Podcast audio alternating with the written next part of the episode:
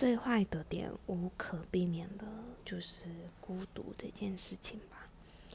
但我觉得，不管是不是在外地，就是即使是在家里，就是还是有可能会感觉到孤独。所以我觉得这个其实也不算是最坏的点。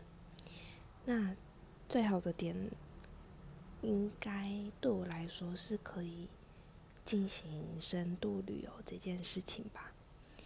因为如果说是以旅行到一个地方去玩的话，就是很可能就是在首都或者是说比较大的城市去玩。但如果说住在那边的话，就比较有可以深度旅游的机会。